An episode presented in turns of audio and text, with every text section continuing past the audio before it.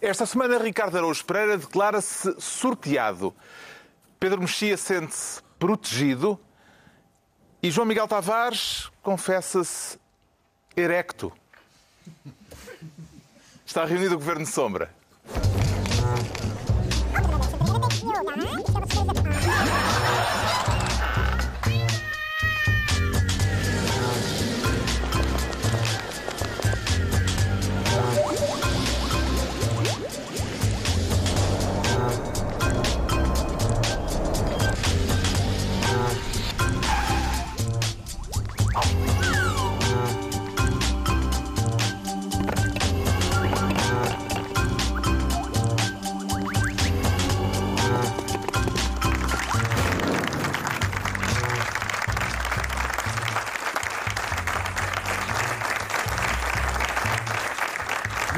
Sejam todos bem-vindos no final de uma semana de grande agitação política em que, a par da apresentação do orçamento, o governo foi remodelado. António Costa aproveitou a demissão do Ministro da Defesa para fazer mudanças também noutros três ministérios. E é por aqui que começamos com o João Miguel Tavares a querer ser Ministro da Energia. Parece-lhe que o governo ficou mais enérgico com esta remodelação governamental.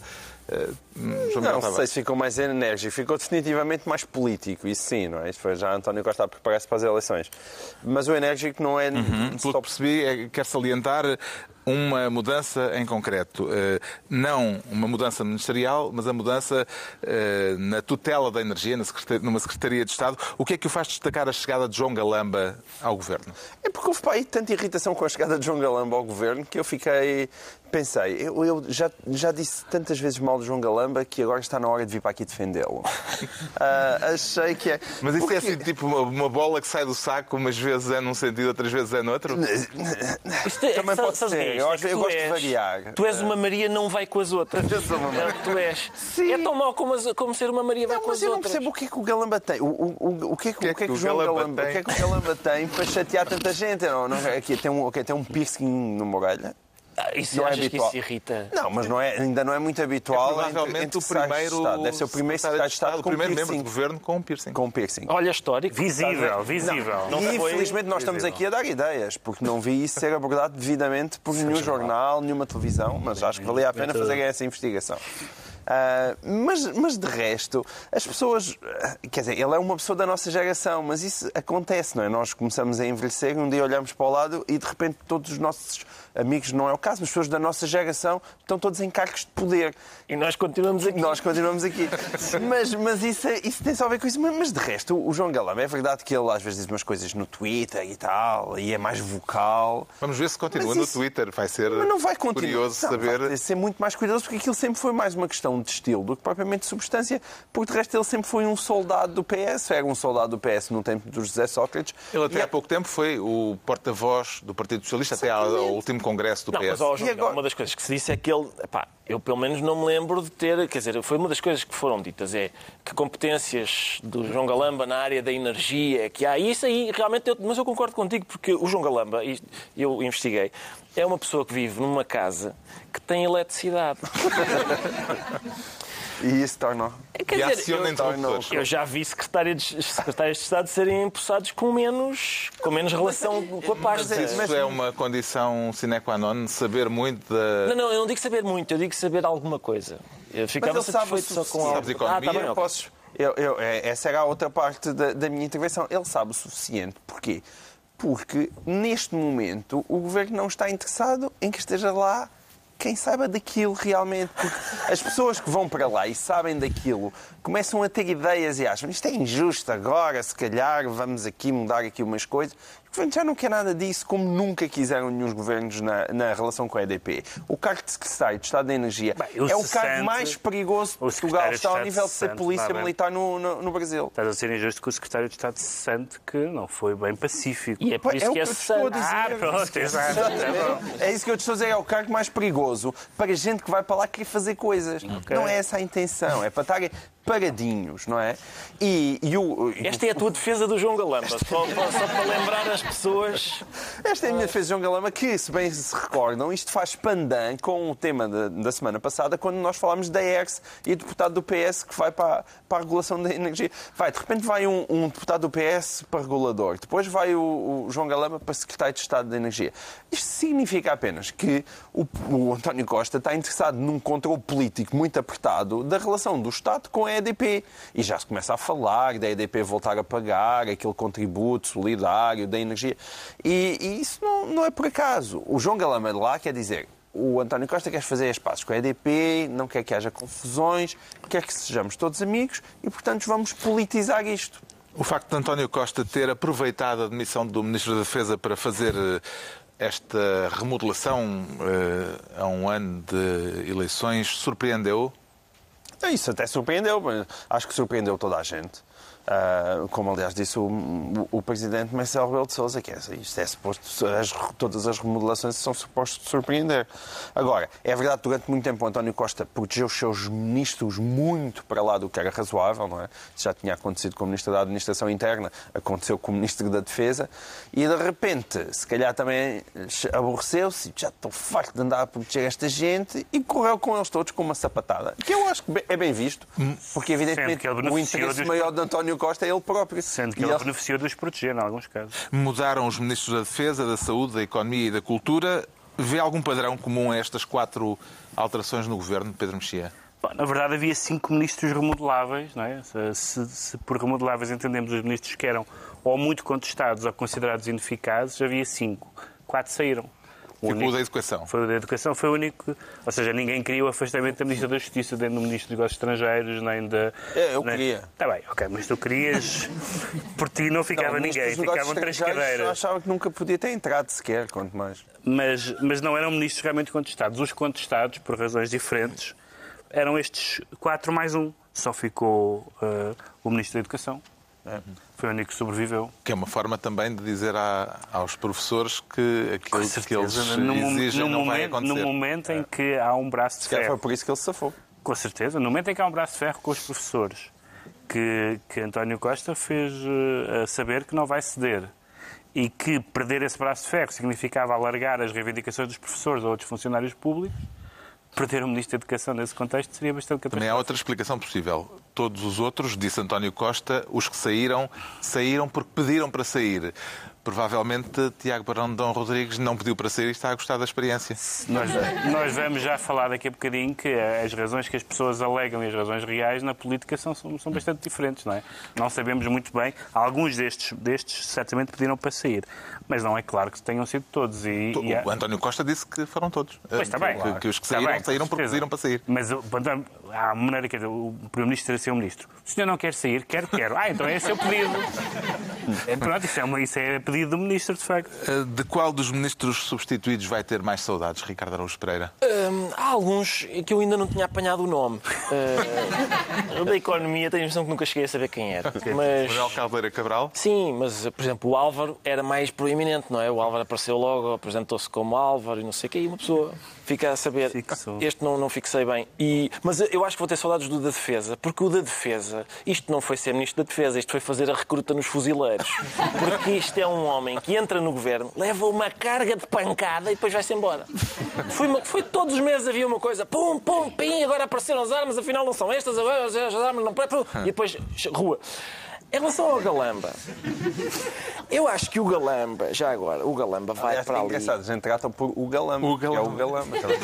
Sim, é, o- é o próximo, que é uma É uma espécie do secretária. o Álvaro. O Galamba, mas o Galamba, atenção, eu acho que o Galamba vai para ali por exclu- exclusão de partes. Porque o, e podia ser secretário de Estado de quê? Na área da Justiça não dava, porque ele enviou um SMS ao Sócrates a dizer olha que eles vão te caçar. Não dava, não dava, não é? Na área da- das finanças também era pouco ajuizado, porque ele ainda no outro dia fez um tweet a dizer chupa passos, foi, no- foi durante o teu consulado que, a- que nos baixaram o rating para lixo. E foi, de facto, o Passos estava lá há 15 dias. E, e, portanto, as agências de notação disseram hum, estas duas semanas não indicam nada de bom, foi claramente. E eles disseram, pronto, finanças também não percebe nada. E cá, disse, é cá aí mais, só se for a energia. E pronto, e vai a energia. Um dos aspectos curiosos nesta remodelação é o facto de alguém que há meio ano se demitiu uh, da direção do Hospital de Gaia e demitiu-se em protesto por falta de meios, chegar agora ao governo. É o caso da nova secretária de Estado da Saúde, Raquel Duarte Bessa.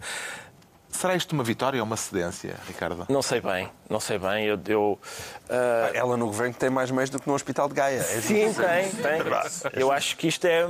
Havia aquela rábula da Ivone Silva, da Olivia Patroa e da Olivia costureira. E esta senhora é, é a Olivia reivindicativa e a Olivia secretária de Estado. Um, e pode, pode, ser, pode dar uma rábula engraçada. Não sei se, se dá uma governação gira também, mas, mas uma rábula dá. Há um caso controverso uh, nesta equipa governamental. O novo Ministro da Economia, que vai tutelar o turismo, é casado com o Presidente da Associação de Hoteleiros. Uh, em que medida é que isto vai permitir que certos assuntos sejam resolvidos no conforto do lar, Miguel Tavares? Eu detecto uma certa ironia nessa pergunta, não sei se não, é de todo, era... Mas eu quero aqui, eu quero aqui sublinhar se há condições que... para que a coisa é se resolva lá em casa. É difícil não haver incompatibilidades, porque quando o PS está no governo, aquilo são para cinco famílias. E depois é, pá, é, o, é o primo... A alusão é... às cinco famílias é claramente uma coisa mafiosa. Podias ter escolhido outro número qualquer. É, pá, façam dizer família. Façam as Sendo o João Miguel Tavares podia ter acontecido. É, bastava de vez de um L estar lá um R. Pois é, se fosse, se fosse com um R era, era mesmo família. E ainda por cima este é caso, João Miguel, este caso é muito Já fácil. Estão a usar outra vez com os suficientes da fala. tu és um desgraçado. Há duas maneiras muito fáceis de resolver este caso, que é. Um, ou a mulher de, do ministro se demite da presidência da Associação de Hoteleiros, ou o ministro arranja uma amante que é presidente da Associação dos Funcionários de Hotelaria. E assim, em princípio, fica. Fica equilibrado. Sim, o ministro, aliás, tirou uma conclusão bastante. Justamente, o que é que acha da explicação do ministro? O ministro disse: então, ao fim de 30 anos, dizem que eu sou incompatível com a minha mulher. que é uma piada engraçada, mas completamente beside the point. Quer dizer, não é isso. Não, aliás, ainda por cima, no ministro que é importante lembrar que ele já havia incompatibilidade com a questão da, da, da energia, não é?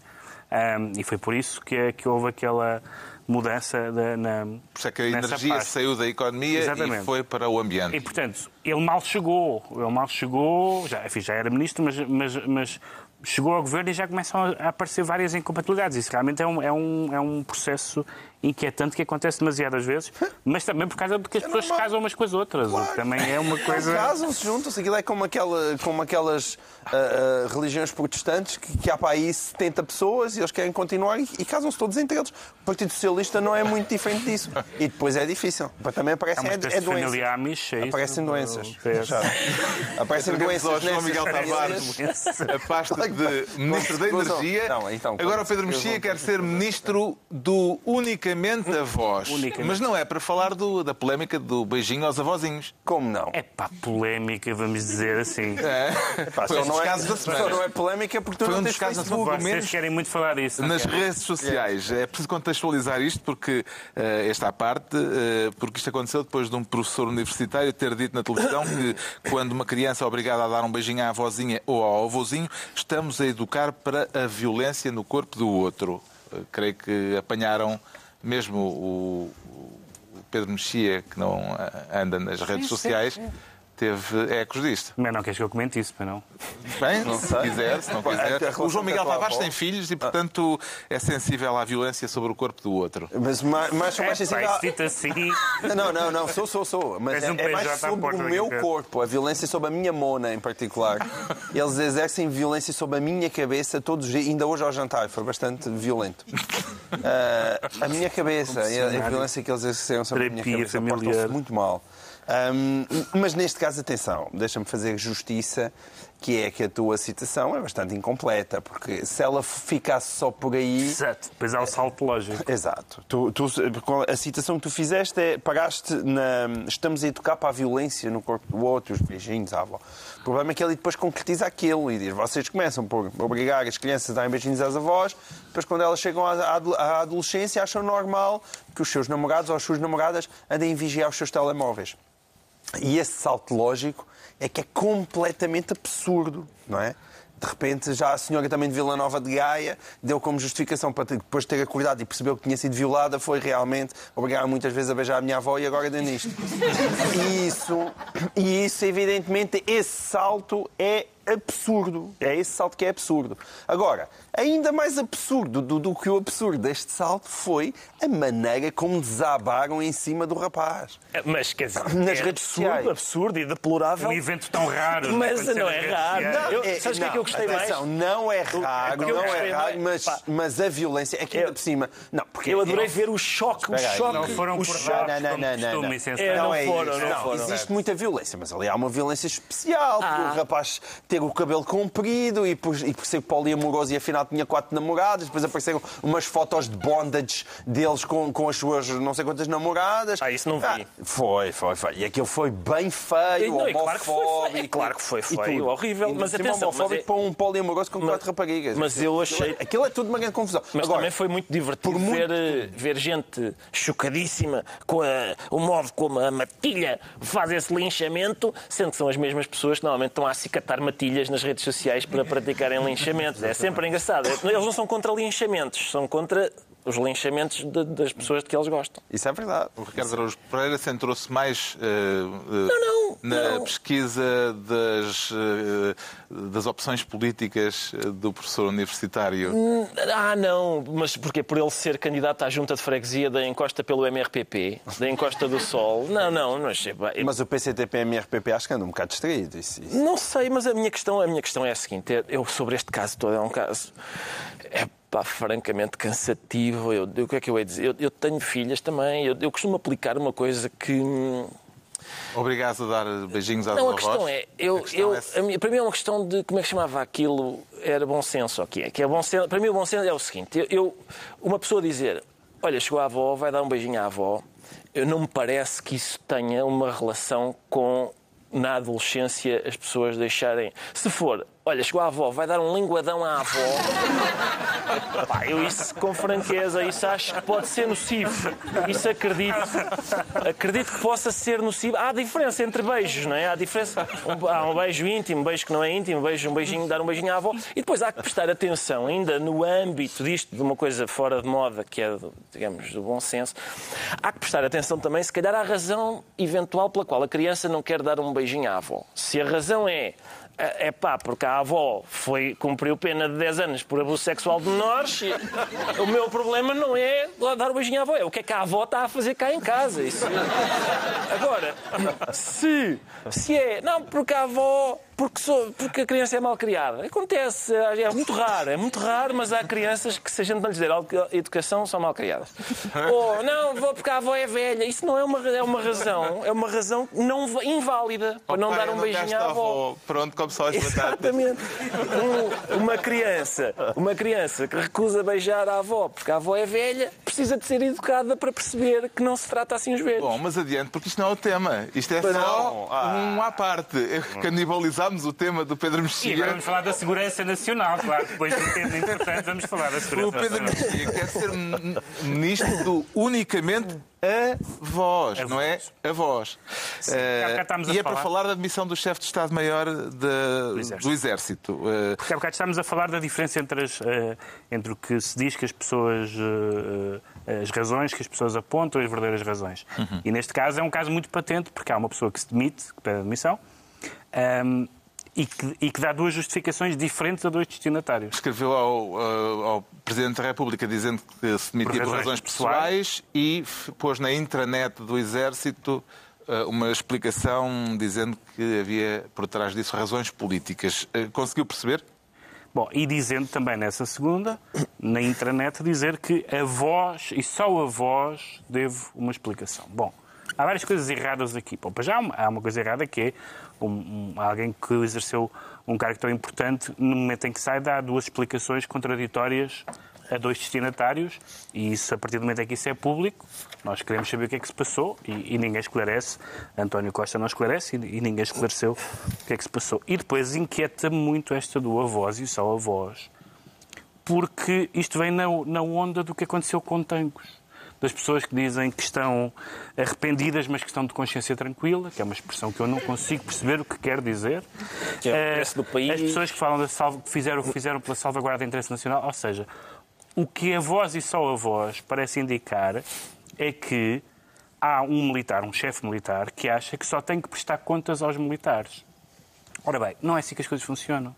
E e o, e o, e o ex-chefe de Estado-Maior sabe isso perfeitamente, que não é assim que as coisas funcionam. O poder político está, o poder militar está submetido ao poder político e os não militares, isto é, os cidadãos em geral, eh, os militares também são cidadãos, naturalmente, mas os cidadãos em geral têm direito a ter explicações. O que é que este chefe de Estado-Maior sabia? O que é que, em que medida é que é ou não conivente com as acusações? Porque caiu o ministro, ainda bem que caiu, e finalmente caiu, mas isto não foi só desonroso para o ministro, isto foi desonroso para as Forças Armadas, e portanto era esta, este resultado era mais ou menos inevitável. Que no momento em que ele sai, e ainda bem que sai, apresenta a coisa dessa maneira, dizendo eu só, eu só devo explicações aos meus pares. Ao país não devo. Aliás, na- na- quando foi ao Parlamento também disse, não sei o que é que estou aqui a fazer.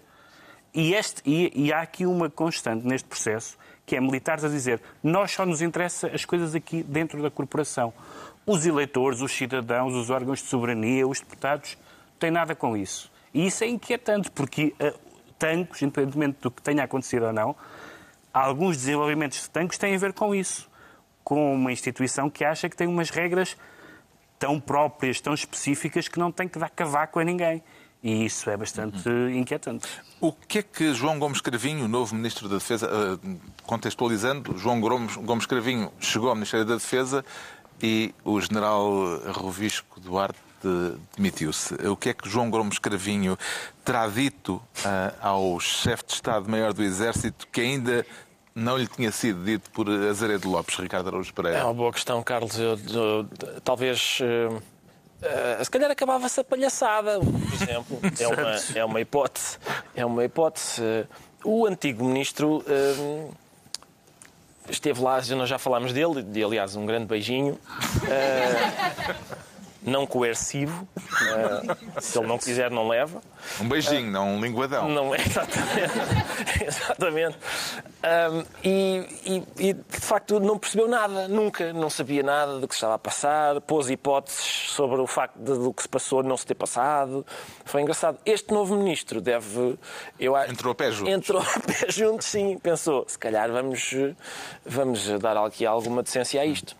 Que importância é que terá tido para a admissão do general eh, Rovisco Duarte, João Miguel Tavares, o facto de, poucas horas antes eh, eh, dele se demitir, o presidente e líder parlamentar do PS, Carlos César, ter dito na TSF que, depois da mudança no Ministério da Defesa, esperava que viesse a haver, e vou citar o que ele disse, consequências do ponto de vista das Forças Armadas, em particular no Exército. Eu, eu não sei se isso foram as declarações mais importantes para a decisão ah, do chefe. Será que Carlos César já Foi a do- saberia da decisão que estava iminente ou terá dado um empurrãozinho para que ela se concretizasse? Não faço ideia, mas, mas quer dizer, era pacífico e a posição do, do, do senhor, do general Revisco é- era absolutamente insustentável. Como é evidente, ainda mais vergonha do que Azeredo Lopes, passou evidentemente o chefe do Exército. Porque eh, parece pacífico que houve um encobrimento que envolveu, toda, envolveu todas as pessoas, a a Polícia Judiciária Militar, ele é, é o responsável máximo e tinha que sair, até porque, até porque existe de facto uma independência entre o Exército e o, e o, e o Ministério da Defesa. E agora na que foi ele que política. impediu a Polícia Judiciária Exato. Civil de entrar nas instalações Exatamente. de Santa Margarida. Não. O seu caso era. foram eh, a sua situação é insustentável. O problema aqui. E os motivos pessoais, quer dizer, os motivos pessoais é aquela desculpa que toda, toda a gente sabe por motivos pessoais, não é? Epá, tu, tu- tu já te metiste. olha, se Tu, tu aposto que quando saíste da Cinemateca também foi, por motivos pessoais. Sim, também foi por motivos pessoais. E o João Miguel cobrou-te isso Cobrou durante logo, semanas. Várias semanas. E, é- e pronto, portanto, nós sabemos o que é que são os motivos pessoais. Ah, nunca é por motivos impessoais, curiosamente. Ah, agora, n- a questão aqui é porque é que eles estão a ir-se embora de forma tão zangada? Ah, e Há este, aqui desenvolvimentos para. este ir-se embora de forma tão zangado é que sente em todas estas pessoas que há uma espécie de sentimento de injustiça ali metida no meio. E o que esse sentimento de injustiça quer dizer é que é preocupante. Ou seja, eles não estão simplesmente a, a sair porque acham que é o seu dever, eles estão a sair meio empurrados porque acham que estão a pagar as favas por um assunto em que a responsabilidade não é só eles, não é só deles. É isso que cheira. E este cheirinho não é nada bom. Porque isso pode quer dizer que lá por cima, não é? A pagar, mais pelo lado político, seja por Belém ou pelo São Bento, pode haver tramóia e pode haver gente que sabe mais do que aquilo que está a dizer. Ainda há explicações para Muitas explicações. obter, neste caso. Eu O Pedro duvido que a gente as obtenha então, já agora, ministro do. Unicamente a Voz e é a altura de o Ricardo Araújo Pereira se tornar ministro das migalhas para falar do Orçamento de Estado. E a que migalhas é que se refere, Ricardo Araújo Pereira? Carlos, eu creio que eh, quando se fala de orçamento de Estado é lógico que seja eu o primeiro a falar. Eh, não é? Não esperávamos outra coisa. Nem, o nem tema, o povo português. Nem Sou povo- uma pessoa que. Há, há milhares de pessoas a ligar neste momento da TV24 para, te Para saber, para conhecer a tua análise. Exatamente, eu conheço atentamente, Ah, do conheço orçamento. atentamente todas as alíneas do orçamento e, na Parece-lhe verdade, que o PCP e o Bloco ficaram satisfeitos com as medidas que puderam anunciar como suas no orçamento ou estavam numa situação em que era pegar ou largar e eu, assim, eu acho que é o que há. Nós temos... São as migalhas. Sim, eu sou, quando em relação ao orçamento, sou como, acho eu, a generalidade das pessoas, que é, as pessoas chegam a dia 25 e dizem, olha lá, é dia 25 e ainda tenho dinheiro no bolso. Se calhar, sim senhor, é, é, essa é a medida, acho eu, para as, para as pessoas avaliarem eh, se o orçamento foi, está, está ao gosto delas ou não. E, e a gente, eh, tendo em conta que nós eh, gastamos muito em, em dívida, é, é é aquilo com que nós somos, somos um país que, que tem que gosta muito de gastar nesse. o que está previsto no Orçamento Este Estado são PIB. 118,5% eh, do PIB. Exato. Eh, a gente gosta muito de gastar em dívida. E o que resta, depois sobram umas coisas. Sobram umas coisas. E com essas coisas a gente vai tentar dar só um. É só. É, é, é mesmo. é- a gente não tem muito. não tem muita comida para aqui fazer conversa de hum, 2013. Eu nem sequer acabo o meu, o meu raciocínio, Soutor. peço O que eu estou a dizer é, estamos a fazer uma sopa, Teodoro, não, temos grandes, não temos grandes ingredientes para pôr lá, Ahm, e, mas ah, sacamos um louro e um dentinho de alho, fica assim uma água com um sabor. Quem é que saiu melhor esquerda Mas ele ainda não acabou o raciocínio, porque até agora está só a 2013. Vá, lá. Não, não, tu queres que eu diga que a austeridade continua e tal, não é? É isso? Não, não é isso. É Não se virou, não se virou a Continuas a página, não protestar sei com a dívida, o que é que queres fazer? Continuas? É, ah, acabe-se com a dívida, Não, não, não, não, é, acaba- pagamos, Não, que eles é até lhes tremem os joelhos. Não, não, Olha, esse, já está no. Parlamento. e Agora é- tiveste um passo que não pagamos, de facto. Não, não, eu não disse nada disso, só estou a, estou a constatar. Só, eu- fiz, uma, fiz Há um uma dívida, exercício. tem que se pagar. Sim, eu fiz E um aliás, exercício estás a pagar meramente pouco narrativo. por ela graças ao senhor. Não, eu fiz um exercício meramente narrativo. Além de, há muitas maneiras de pagar a dívida. É possível pagar com uma taxa de esforço maior e menor, enfim, não interessa. Há, não há interessa. atores que acham que é para não, porque não é para pagar. Pois há, mas A eu. tua taxa de esforço agora é, é grande ou é pequenina? Com os juros, com os juros negativos? Sim, Pá, está os- bem, mas, mas é muito, ainda é muito, é muita massa. Bom, isso ah, eu, eu acho que. o-. Houve negociações Sim, com o orçamento. sim. E eu acho que o e PCP se PCP saiu bem, E o, sim. e o Bloco eh, O- anunciaram várias medidas que reivindicam Exato. como O suas Bloco no orçamento. costuma ser mais... Quem é que saiu melhor à É, esquerda do PS? O, o Bloco costuma ser mais sexy, não é? Aliás, o PC estava a ficar muito enervado com isso, do, do Bloco estar sempre... Mas como os estar- avózinhos estiveram alta esta semana, Se calhar, eu acho que talvez por isso, talvez faturar. por isso, o Jerónimo faturou bem, porque, porque se bateu pelo fim do, do pagamento especial por conta, que era realmente uma estupidez. A mim ainda transtornava-me a vida. Ah, a sério, me transtornava. uma medida orçamental que tu Exato, compreendes. até que enfim, uma que eu percebo, sim, uma que eu percebo. Porque pá, as pessoas tinham que pagar, tendo em conta o que tinham auferido no ano anterior, E quando- e às vezes não era a mesma coisa. Os Quer dizer, depois aquilo a gente reavê. Reavê está bem feio, é capaz. Vamos- Isto é depois de jantar, eu não tenho às vezes controle sobre a gramática, mas a gente depois acaba por reaver o dinheiro. Mas, é, pá, é, mas estamos, a, estamos a pagar, é um esforço pagar, não interessa. E o abono de família também aumentaram, é simpático, eu não recebo abono de família. Ah, e, e aquela questão da reforma sem penalizações ao fim de 40 anos a descontar, eh, pela qual o PCP também se Capital, a bateu. história está toda mal contada ainda. Aí houve polémica É, entre o governo e e, o. PS. E o PS, exatamente. Houve polémica. Mas isso, isso fica bem ao PCP bater-se por medidas eh, que depois geram conflito entre o PS e o governo. É uma maneira, é uma, é é uma estratégia política muito astuta. Em contrapartida, o Bloco de Esquerda reclama a diminuição das propinas, por exemplo. Exato. Diminuição das propinas. Eles tiveram a distribuir os cromos, não é? para cada um tem um crominho para colar a sua o caderneta. PAN Ah, isso é, um... o IVA dos toureiros, ou não sei quem, não foi? Aumentar eh, o IVA. é verdade, mas só para 6%, apesar de tudo. Este é o último passam orçamento. pagar IVA, isso a ti não te diz nada, não é? Eu não vou atorar. Tu não costumas, eu não, não costumas lidar com tudo. Não tenho família no Ribatejo. não. Este é o último orçamento da Geringonça. Qual terá sido o principal talento de Centeno para ir buscar votos a forças políticas que nunca tinham votado favoravelmente qualquer proposta orçamental, Pedro Mexia? Quer dizer, é- Não há diferença entre o talento de Centeno e o talento de- desta solução. Esta solução exigia, numa primeira parte do mandato, que eu achei na altura que seria a única, ah, uma aliança para reverter medidas e, portanto, aí não havia um trabalho estava facilitado, mas de facto ah, os partidos, os partidos à esquerda perceberam-se facilmente que lhes seria caro Hum, custaria caro saltar fora da geringonça e, portanto, era uma inevitabilidade estes orçamentos serem aprovados. O que eles foram fazendo em, em cada um deles, e particularmente nestes últimos, e particularmente o Bloco, a quem o, o Costa tem mandado algumas bicadas valentes, tem estado a discutir, a discutir de, de quem é que é o mérito, eh, reivindicando isto é meu, isto fui eu que... E depois há a história engraçada que é o déficit zero, o orçamento equilibrado, uma certa retórica uh, económico-financeira financeira direitista de Centeno que não pode deixar de incomodar uh, os partidos à esquerda, ou seja, sem tentar dizer coisas que poderiam ser ditas e que não foram e que nenhum deles conseguiu dizer por ministros das finanças de, de governos de direita. Isso, isso é, é um aspecto bizarro e, e até pode ser uma espécie de a ser verdade, enfim, uma espécie de mudança de, temporária da ADN. Pode haver uma mudança temporária da ADN, não deve poder, uh, do, do, do, do Partido Socialista. Olha, pela primeira vez foi dita aqui uma coisa sem grande rigor. É verdade, é verdade. Não é costume neste Não é. programa. O líder do PSD, Rui Rio, diz que o orçamento proposto pelo governo para o próximo ano é um bodo aos eleitores.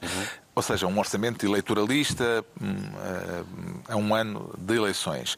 Em contrapartida, a Assunção Cristas, a líder do CDS, considera que o orçamento vai agravar os impostos.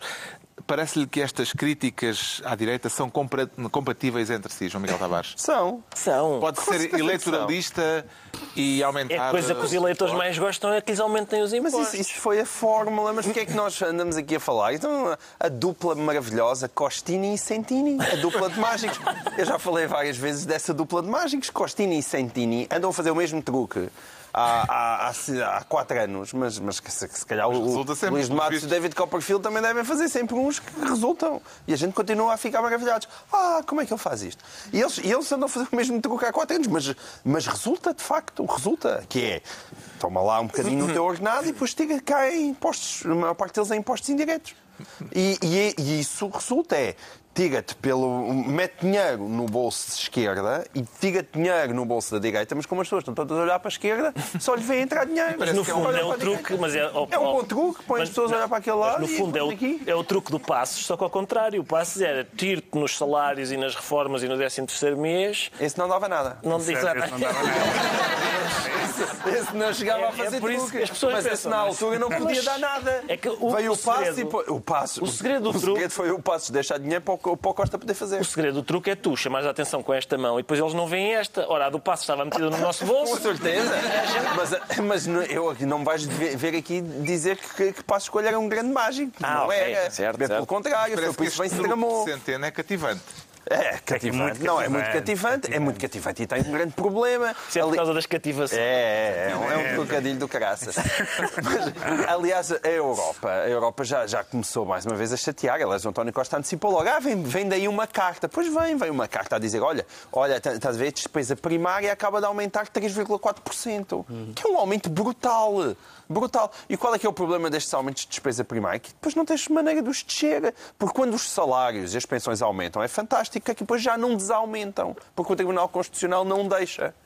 Não é? E então nós estamos a adicionar despesa permanente, não é? Com, com receitas que não são permanentes, que são ocasionais, e depois quando vem a crise, a despesa está lá toda, as receitas diminuem e nós outra vez, uhul, charco! É quase a fazer o discurso E a do diabo. seguir, e a seguir mas, mas o discurso do diabo é, é verdadeiro. Agora, eles de facto têm-no fumigado e, e, e a, a, a conjuntura internacional tem pedido que ele, que ele tenha chegado, isso não há dúvida. O Ricardo Araújo Pereira fica assim, são os maiores. ministro das migalhas e estão distribuídos os ministérios por esta semana. Agora o Pedro Mexia sente-se protegido, mesmo em caso de tempestade, Pedro Mexia.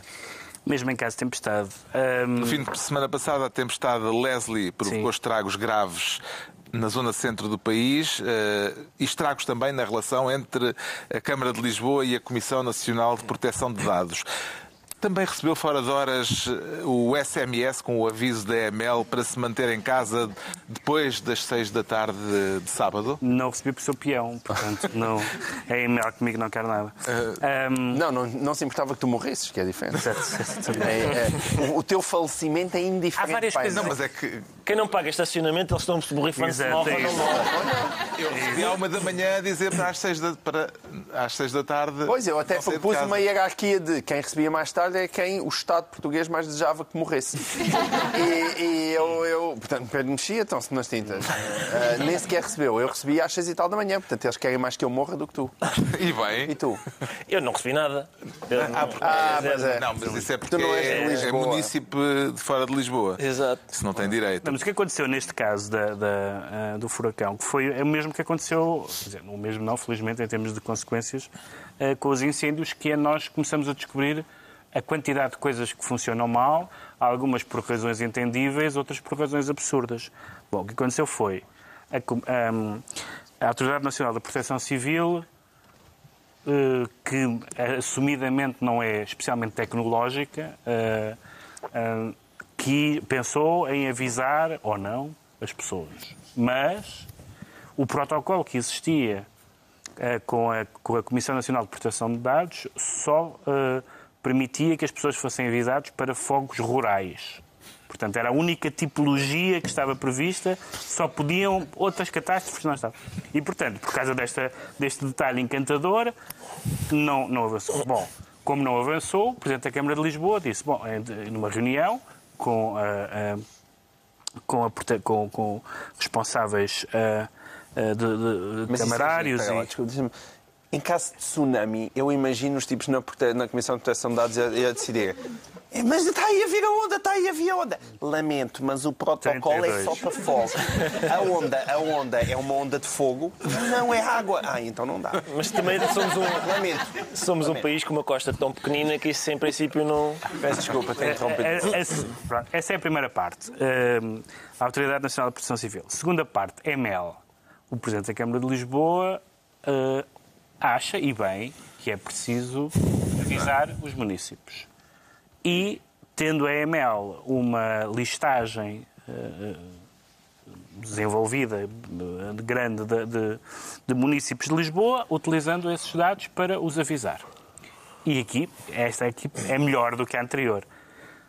Depois, dois problemas subsequentes a este. Ah, As mensa- Muitas das mensagens chegaram depois dos factos. Muito depois. Portanto, não é, não- é- acaba por ser uma não resposta. Isto é, o impulso inicial pode ser positivo, mas o resultado é irrelevante. Valeu a intenção. Havia- sim, mas- Eu mas- pensei que vinha lá uma nova tempestade, Mas- dia à tarde. A Sério? Dá a ideia é- que foi, é, foi só um tipo que esteve a pôr a mandar as mensagens uma por SMS. Foi, foi que eu Pai. Por ordem alfabética. E vocês- Por ordem. Porque as pessoas Tu és recebiam. o M, eu sou o T, portanto... E vocês ainda estão a gozar. O homem deve ter ficado com a falangeta em carne viva a mandar. Mas, cuidado. Portanto, havia, havia um absurdo em relação a tal protocolo. Depois houve uma decisão cuja ideia era boa, o resultado não foi bom. E depois, no meio disso tudo, há, e daí a, a fúria da, de, de Fernando Medina com a Comissão Nacional de Proteção de Dados, a Comissão Nacional de Proteção de Dados quer investigar este uso, segundo eles, indevido dos dados. Ora bem, a nós, a nós todos parece que este uso é um uso razoável. Mas é verdade que a questão do uso indevido dos dados é um problema gigante da nossa sociedade, para o qual a, a- a- a Comissão Nacional de Proteção de Dados hum, tem toda a competência e a autoridade para. Já resolviam era isto antes de acontecer. Agora, era, era esse o problema, ponto. não é? Tudo isto se resolve antes, esses protocolos não podem estar resumidos a, a um tipo de calamidades e não outras, e quando se, decide uma, quando se faz, isso aconteceu exatamente nos fogos, que é, vamos tomar aqui uma decisão de emergência. E nos fogos, como estamos lembrados, eh, só não funcionava, as decisões de emergência só não funcionavam em caso de emergência. Foi o que aconteceu. E aqui é um bocadinho isso. Emergência, mas só chega amanhã. Isso não é emergência. Portanto, eh, há vários problemas jurídicos e há problemas práticos graves. Eh, A meteorologia previu que o ponto de impacto da tempestade eh, seria na região de Lisboa, mas a tempestade deslocou-se à última hora e acabou por atingir sobretudo o distrito de Coimbra, deixando prejuízos calculados em perto de 80 milhões de euros. Parece-lhe que a re- a reação mediática ao desastre teria sido outra, João Miguel Tavares, se os estragos tivessem acontecido na zona de Lisboa? Ah, se, se com isso queres dizer que somos um país demasiado centralizado. Se tivesse e acontecido na zona de Lisboa, sim. bastava um milhão de estragos. É, mas E quem notasse na segunda-feira os jornais, jornais, eh, escandaloso. não, Sim, os jornais referiam escandaloso, embora aí o problema é mais dos jornais. Acho que havia uma disparidade gigante entre os, os jornais e a, e a televisão. Sim, é verdade. A televisão estava lá toda, houve, houve, houve depois muitos Sim, mas nos jornais era do género passou, felizmente jornais, passou, tem a ver exceto nos sítios onde, onde ele está, não é? É, é isso. E isso tem a ver com os jornais, sim, o centralismo hoje em dia dos jornais, até porque acabaram os correspondentes, por questões financeiras e tudo isso, é uma coisa brutal e escandalosa num país tão pequeno. Isso é indiscutível.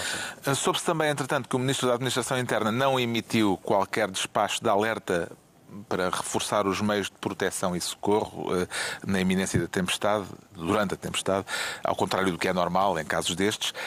Terá sido por esquecimento, Ricardo Araújo Pereira, ou pela azáfama da aprovação do orçamento que decorreu eh, nesse mesmo dia pela noite dentro? Talvez uma terceira hipótese de o Ministro da Administração Interna pensou, "Epá, as anteriores catástrofes foram tão bem geridas eh, que para quê? Para quê estar a chover no molhado e estar a lançar alertas e tal?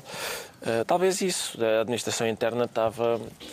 eh, Confiante. que- confiante de que, tal como está tinha acontecido, preparado. por exemplo, nos incêndios, sim, estava tudo, ia tudo correr bem. Está esclarecido porque é que o Pedro Mexia diz sentir-se protegido. Quanto ao João Miguel Tavares, declara-se erecto. E o que é que nós temos a ver com isso, João Miguel Tavares? Sabes lá, Carlos, que é a tua voz, essa tua voz. essa tua voz de Epá, rádio. é que meu foi Deus. assim. é. Hum? Queres uma beijoca daqui? É, pá, eu estou. Isto sim, isto, Isto sim. é- é provoca-me, violência, Sim, não é? isto sim. é? Provocou-te alguma coisa neste momento? É, pá, mais do que um dar um beijinho na avó. Bem, pelo que percebi, a ereção do João Miguel Tavares tem a ver com a exposição de Mapplethorpe. Ah, está bem. É? Isso já vos diz alguma ser um homem modesto. Acha que não tem nada a ver com ele. Aquilo mexeu consigo. Mexeu comigo. Não, quer dizer, até não mexeu assim muito comigo, mas mexeu mais um bocadinho quando chegaram à Assembleia da República. Fizeste um qualificativo eh, um bocadinho inquietante no teu artigo. Inquietante, tendo em conta que és um homem casado e pai de filhos.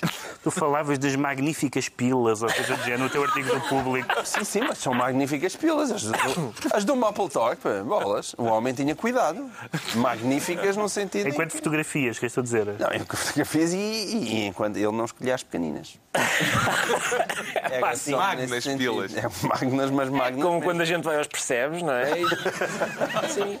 Epá, eu vi, eu vi. Uma parecia. Sim. Eu vi, um, eu vi uma, uma das fotos, sim senhora, epá, era uma espécie de um obelisco que depois a, a- a luz incidia sobre ele e, e vertia uma sombra no abdômen do proprietário que realmente era uma coisa, pá, parecia uma. Concordo. Parecia estatuária egípcia. Não, lá está.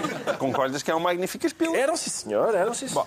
Bem, Mas- isto, eh, parecendo que não tem uma razão de ser, eh, esta semana a Comissão Parlamentar de Cultura Isto é ouviu cultura. os protagonistas da polémica, o diretor Certo. artístico que se demitiu e a administração da Fundação de Serralves. A conclusões é que chegou João Miguel Tavares depois das duas audições na Assembleia da República? É, é- e é ao contrário, é uma espécie de tiratusa, estás a ver? É que é com tanto sexo explícito e depois de repente vêm eles, começam a falar e aquilo, como dizem os Murcha brasileiros, tudo. brocha tudo. Murcha tudo mesmo, murcha tudo à séria. E porquê? Isso, isso faz muita confusão, que é Ah, já que há ali- Continuaram as versões divergentes? Sim, e aquilo que apetece dizer, já que há ali tanta virilidade, ao menos sejam homenzinhos. Mas E aposto que a admitam comissão, que fizeram. mas aposto que a comissão vai determinar qual das versões é a verdadeira. Normalmente as comissões têm A essa comissão já capacidade. estava cheia de vontade de dizer que era a administração. Isso, isso percebeu-se. Eu, ah. Os deputados, aliás, Claramente. fizeram para ali um. Tiveram um- umas posições bastante inquietantes nesse sentido de não querem, na verdade, saber ah, procurar bem onde é que estava a verdade. Agora, o que, o que eu concluí foi claramente tanto a administração como o diretor artístico estiveram muito mal em momentos divergentes. O diretor artístico, quando deu uma entrevista ao público, onde se pôs a falar de uma exposição aberta a todos, e onde não haveria salas fechadas, aparentemente já tinha combinado o contrário com a administração. E, aliás, as salas fechadas, e depois, quando a exposição abriu, estavam lá, não é? Com, com o acesso reservado. E a administração, quando, ao que tudo indica, aconteceu, aliás, porque Pacheco Pereira acabou por eh, depois o reconhecer ao, ao jornal público, quando poucas horas antes de abrir a exposição, chegou lá a administração e diz estes dois quadros não podem estar aqui. Eram os tais, um com uma pilazinha mochi- mochita e a outra com uma mega pila. Não se percebe o critério. E é verdade que não pode não se perceber o critério. Agora, aí há uma intervenção. Eles dizem, ah, o diretor artístico diz censura. E os outros dizem, não, é censura porque eu não disse para as tirarem da exposição. Diz só para as tirarem daqui. Se houvesse ali uma discussão sobre quais são os limites das intervenções das administrações no museu, Claro. qual é que é o nível da liberdade de um diretor artístico, era uma discussão muito interessante para ter. Mas nessa discussão é possível, porque nenhum das- nenhuma das partes sequer tem a dignidade de chegar ali e dizer olha, foi isto que eu fiz. E dizer sim, sim, sim, isto eu fiz. Não, não, não, isto eu não fiz. Era tão fácil. E, e aí ter sim uma discussão interessante. Mas de resto, esta opacidade das instituições nacionais, uns porque acham que a regra é não dizer nada, o próprio, o próprio diretor artístico dizendo que tem um contrato de confidencialidade com, com, com Serralves. E nós andamos ali com umas comissões em que é uma pena esta vergonha de falar direito, não é? Já que têm tanta coragem para mostrar pilas por tudo que é lado, tenham também a coragem de olhar de frente para as pessoas epá, e falem direito. Antes das audições parlamentares, os deputados desta Comissão de Cultura fizeram questão de ir a Serralves ver a exposição. Que impressões é que lhe parece que terão colhido lá e que não poderiam obter de outro modo, Ricardo Araújo Pereira?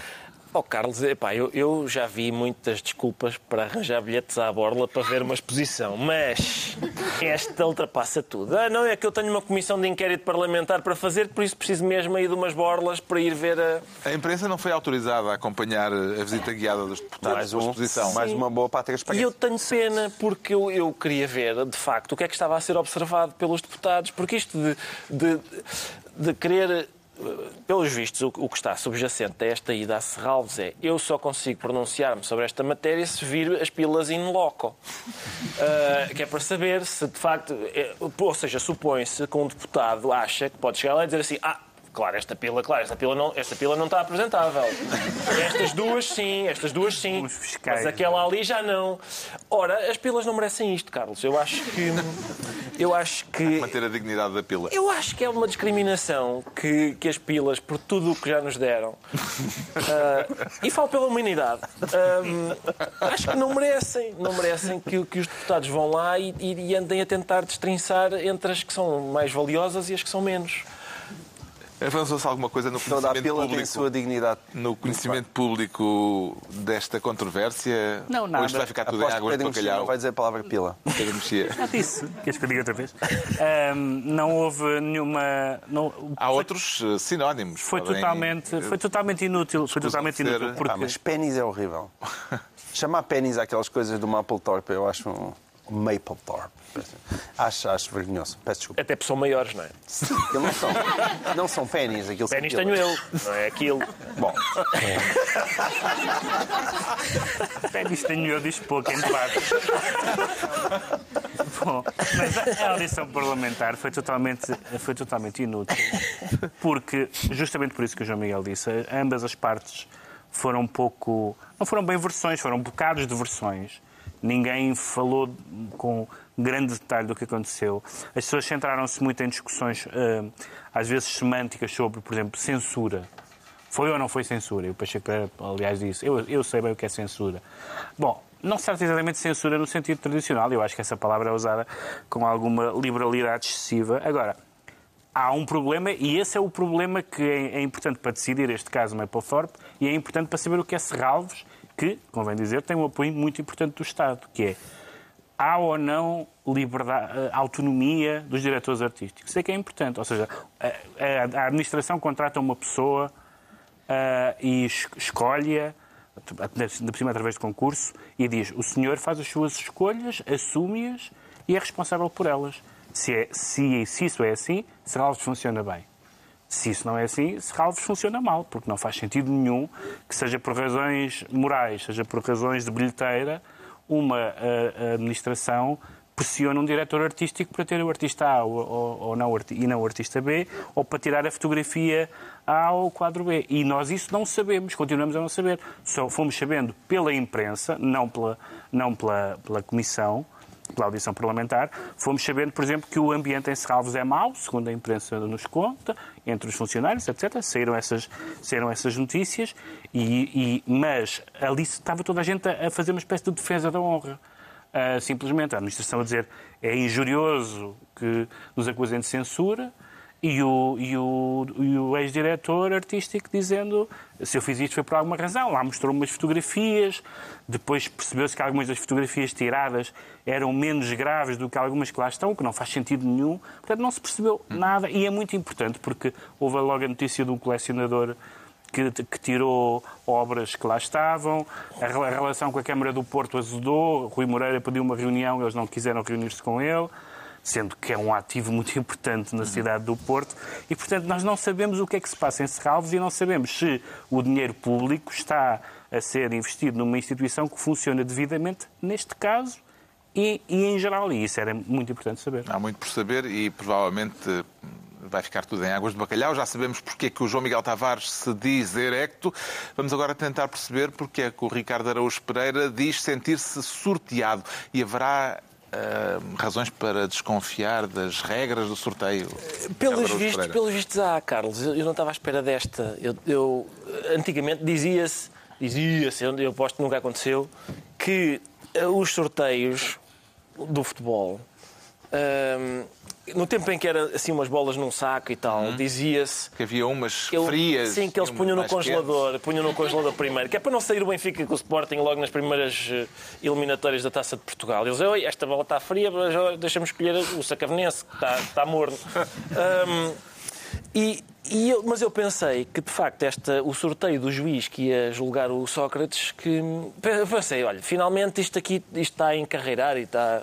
O que está em causa é a suspeita levantada esta semana pelo juiz Carlos Alexandre de que pode ter havido uma viciação uh, no sorteio que determinou que a instrução do processo do caso Marquês uh, seja atribuída, tenha sido atribuída ao juiz Ivo Rosa. Em que medida é que isto pode emperrar o processo, Ricardo? É, é só, não sei bem, mas é, é, chato. É chato. Eu pensava, nós é que não temos sorte nenhuma. Eu acho que o, aquilo. Eu não estava à espera que. Pensei, pensei, que isto agora ia decorrer. Não há recurso ao vídeo-árbitro? Não há, aqui não se consegue. Eu, eu estava mesmo convencido que aquilo, sendo uh, eletrónico e tal, uh, que ia passar. Uh, mas eu, eu, eu, até achava que era melhor do que, do que por moeda ao ar, por exemplo, porque começavam de quem é a moeda, será que é do Carlos Santos Silva outra vez? Se calhar está ensinada, não sei o quê. Uh, agora, quando, como era lá uma coisa que o computador resolvia, pronto, e, mas vem, vem Carlos Alexandre dizer que não, porque pelos vistos pode haver uma ponderação. Não é? O juiz que tenha mais casos tem menos hipóteses, não é 50-50, se fica com menos hipótese de ganhar, há uma ponderação para, para sair ao outro, dar mais casos a ele e tal. Hum. É pá, eu acho que a falta de sorte é nossa. O Conselho Superior da Magistratura já instaurou um inquérito ao juiz Carlos Alexandre por estas declarações. O que é que lhe parece mais grave neste caso, Pedro Mexia? A possibilidade de batota invocada por Carlos Alexandre ou o facto de, ter, de ser um magistrado a pôr em causa a transparência do processo? Isto, várias coisas dessa, dessa, dessa história são graves. É grave que haja uma acusação de que a aleatoriedade não é aleatória, ainda por cima é fácil de provar, ou é ou não é. Não é uma, não é uma afirmação, não é um processo de intenção. É grave isso, portanto, ou é aleatório ou não é, se não é, nós devíamos ter a absoluta noção de como é que ele, funciona. É particularmente grave que, que, que, haja uma sugestão por parte de Carlos Alexandre que não só não é aleatório, como houve uma tentativa de viciar dando e tirando processos. Portanto, ele não diz só que não é aleatório, porque podia, podia haver um critério de ponderação que as pessoas considerassem razoável. Ele diz, não, não, mas é, o estado em que, em que os magistrados estavam foi induzido e foi uma decisão deliberada. Isso é uma acusação muito grave. A, a, terceira é a terceira é o facto de ele sentir. Eu acho que em, em, nestes, nestes anos de programa nunca elogiei uma entrevista de um magistrado. No, não, não porque sejam necessariamente uh, más, mas porque me parecem quase sempre escusadas. Se há, se há dúvidas delas devem ser discutidas internamente. Acho que Carlos Alexandre às vezes tem uma tentação de se pôr em bicos de pés e isso não é bom. Isso não, isso não é bom. Tanto mais que neste momento também já é contestada a sua designação para a fase de inquérito. Portanto, ele próprio também já está a ser posto em causa e, portanto, nós saímos destes casos muito pouco esclarecidos e menos confiantes na justiça do que é. Exato. Uma acusação desta, João Miguel Tavares, e brevemente, não autoriza os acusados, nomeadamente do José Sócrates, a insistirem na tese de que já há demasiado envolvimento pessoal do juiz Carlos Alexandre neste processo uh, para que ele possa ser independente. Não, não, não, o que é triste é que se a acusação do Carlos Alexandre não fosse sustentada, sim, existe. Claro, claro que existe. Claro. Aliás, o Carlos Alexandre já se tinha atravessado excessivamente numa entrevista à SIC. Exato. Uh, e agora veio com esta entrevista que é, é, é deixa-me perplexo, porque das duas uma, ou não é uma coisa suficientemente sustentada e é inadmissível, ou sendo sustentada é uma coisa de uma gravidade absurda. E isso, não, não só por ele o dizer numa entrevista à televisão, é, é porque isso supõe que Carlos Alexandre ache que se ele tem aquelas suspeitas, além de ter as suspeitas, não, tão, não tem nenhum órgão suficientemente sério uhum. e no qual ele confie para as divulgar. Isso é muito preocupante. Ele não tinha o Conselho Superior de Magistratura, quer dizer, não, não haveria nenhum órgão onde ele pudesse expor essas suas dúvidas, que elas fossem investigadas sem ser em frente à televisão. É preciso ser verdade, é uma coisa muito, muito preocupante. Dito isto, e para terminar, e com isto termino, Soutor, é, é inadmissível, a meu ver, isto é uma discussão muito antiga, uh, que o sistema informático da Justiça esteja nas mãos do Ministério da Justiça. Não é, ou não deveria ser ao poder político que compete gerir o sistema informático. Isso acho um escândalo, acho erradíssimo. Deveria de facto estar ou no Conselho Superior de Magistratura ou num órgão qualquer independente e não, evidentemente, num órgão que é subordinado ao Governo, é um que é sempre aquela suspeita de olha, vai lá, ó Manel, vai lá aí no sistema, entra lá e. Ou na Liga de é Clubes. É pá, na Liga de Clubes, a seguir às jornadas do campeonato, sorteava-se o juiz do Sócrates. Para mim, isto é, é com vídeo Aquelas miúdas Está concluída mais uma reunião semanal, dois, oito dias, à hora do costume, novo Governo Sombra, Pedro Mexia, João Miguel Tavares e Ricardo Araújo Pereira.